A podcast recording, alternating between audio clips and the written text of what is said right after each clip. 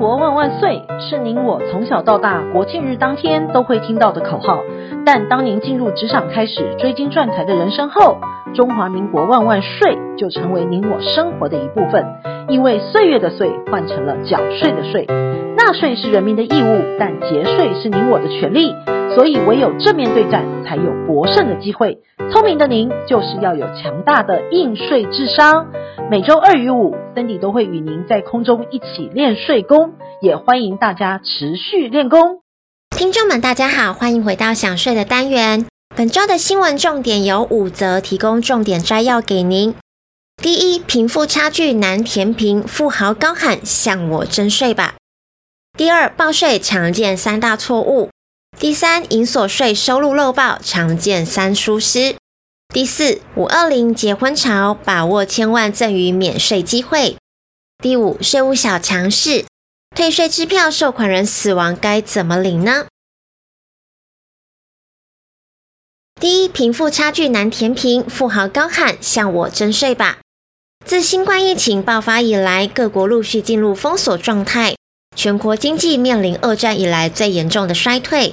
但全球富人的财富却在此期间出现了惊人的成长。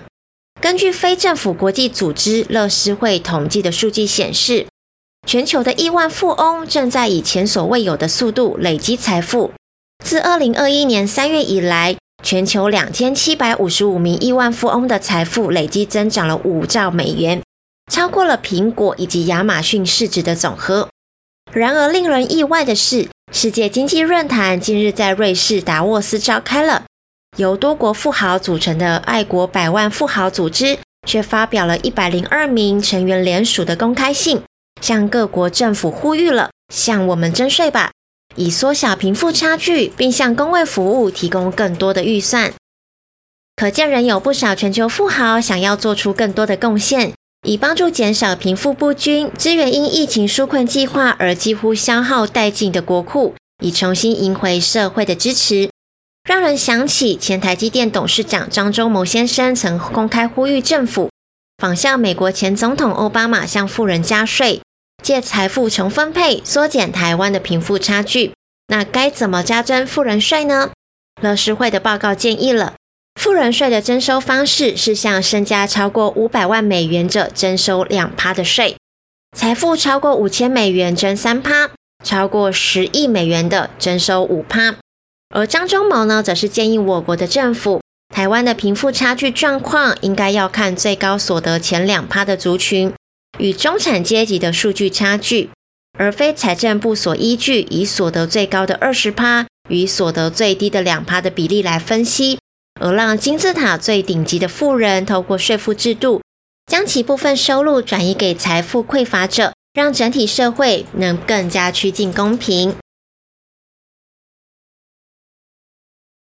第二，报税常见的三大错误：因应国内疫情的升温，报税的期限延到了六月底。但是您真的税报对了吗？您知道有哪些常见的报税错误吗？第一个呢是网络申报采信用卡缴税，但未完成上传。过往常见民众网络申报增所税是采用信用卡缴纳税捐的，取得信用卡银行授权码之后，忽略系统提示的讯息，未继续执行申报上传，导致申报程序未完成而变成了逾期案件。因此，建议您在退出申报软体之前，应加以确认系统已完成申报的讯息、档案编号以及收执联。或者呢，是透过财政部电子申报缴税网查询是否已经完成申报。第二个呢，是混淆申报的年度，新婚配偶合并申报。由于配偶申报是以登记日为准的，假设是在今年二月登记结婚，五月申报所得税的时候，两人是必须要分开申报的，要等到明年申报时才可以选择合并申报。此外，抚养亲属也需要依照所得年度的状况为主。举例来说，若若子女是在今年一月出生，要等到明年五月申报所得时，才能列报幼儿学前特别扣除额和子女的免税额。而第三个常见地雷是扣除额的规定没看清楚，错误列报遭补税空欢喜。在列举扣除额的方面，万年的常犯错误包含误将美容性质的镶牙、植牙。齿列矫正、整形费用以及坐月子的相关费用列报为医药及生育费扣除额。提醒您，非属医疗性质的支出不得计列医药费扣除额，且医药费支出如果已经受领保险给付的，保险给付的部分不得再列报扣除。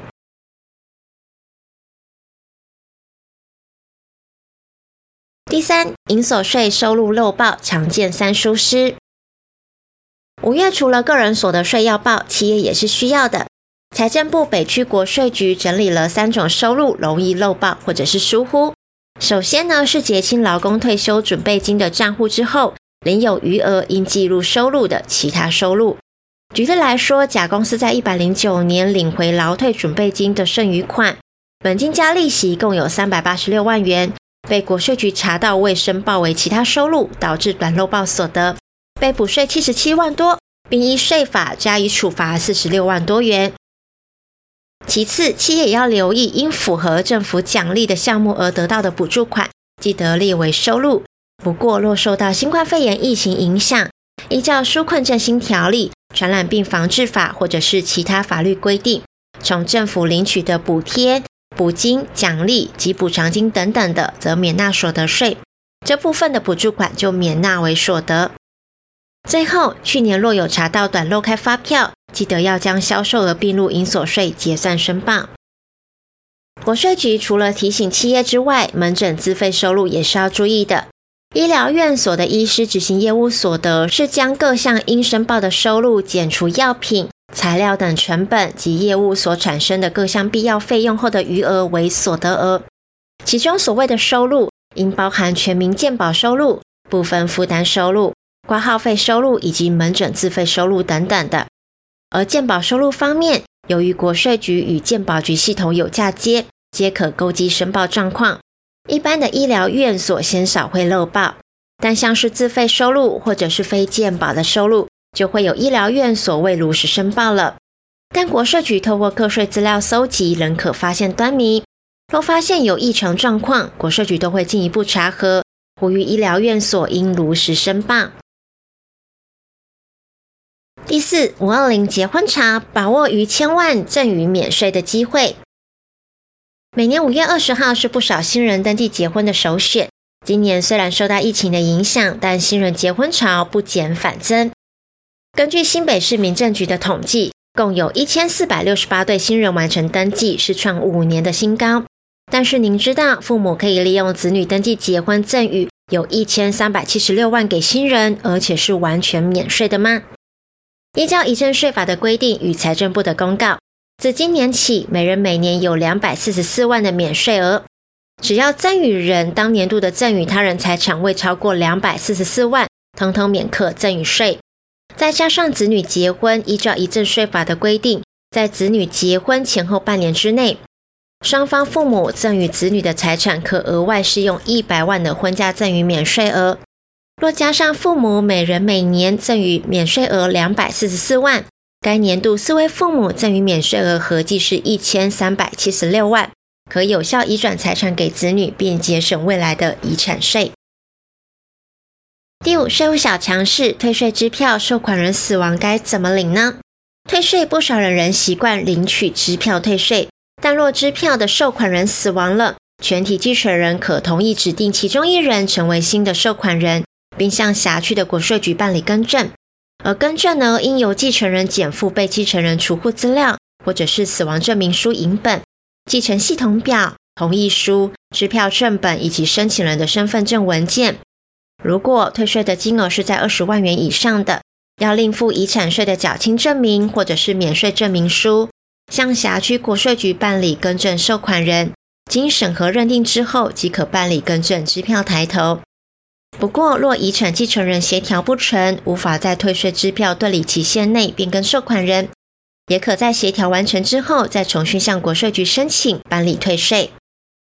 经营之神王永庆曾经说过：“您赚的一块钱不是您的钱，存下来的钱才是您的钱。因此，学会节税可以为自己的财富进行另类布局。想要知道更多节税妙方吗？听享税 Podcast 并追踪卓越的粉丝专业。”让您在潜移默化之间学习税务的知识。如果你有省税妙招或是法律上的问题，都欢迎来信或是留言告诉我们，让我们为您指点迷津。本周的重要税务新闻，谢谢您的收听，我们下周空中见。